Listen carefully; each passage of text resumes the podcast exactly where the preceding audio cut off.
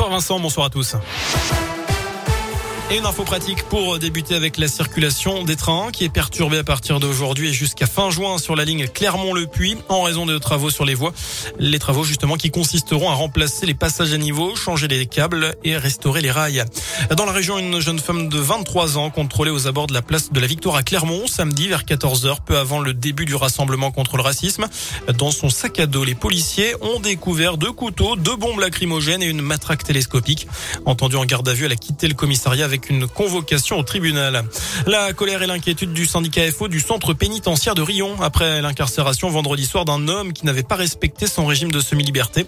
La veille, après plusieurs mois de cavale, il avait été interpellé par le raid avec une Kalachnikov et plusieurs autres armes à feu. Un profil inquiétant selon le syndicat qui a alerté sa direction.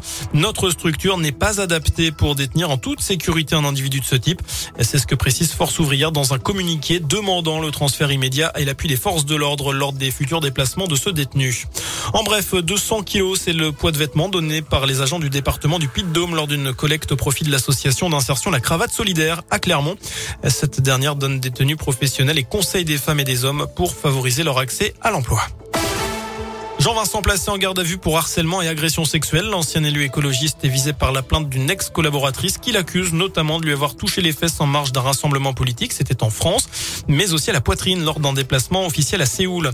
Enfin, on termine avec euh, du sport, du foot et inutile de chercher des places pour le choc entre le Clermont Foot et le Paris Saint-Germain le 9 avril prochain.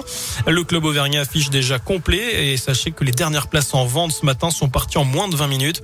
Avant de recevoir le club de la capitale, les joueurs de Pascal Gastien accueillent Nantes ce dimanche à 15h. Le Clermont Foot qui est, je vous le rappelle, 17e de Ligue 1 après 29 journées. Voilà pour l'essentiel de l'actu sur Radio Scoop. Je vous souhaite une très bonne soirée. Je vous laisse en compagnie de Vincent. Merci beaucoup, cette prochaine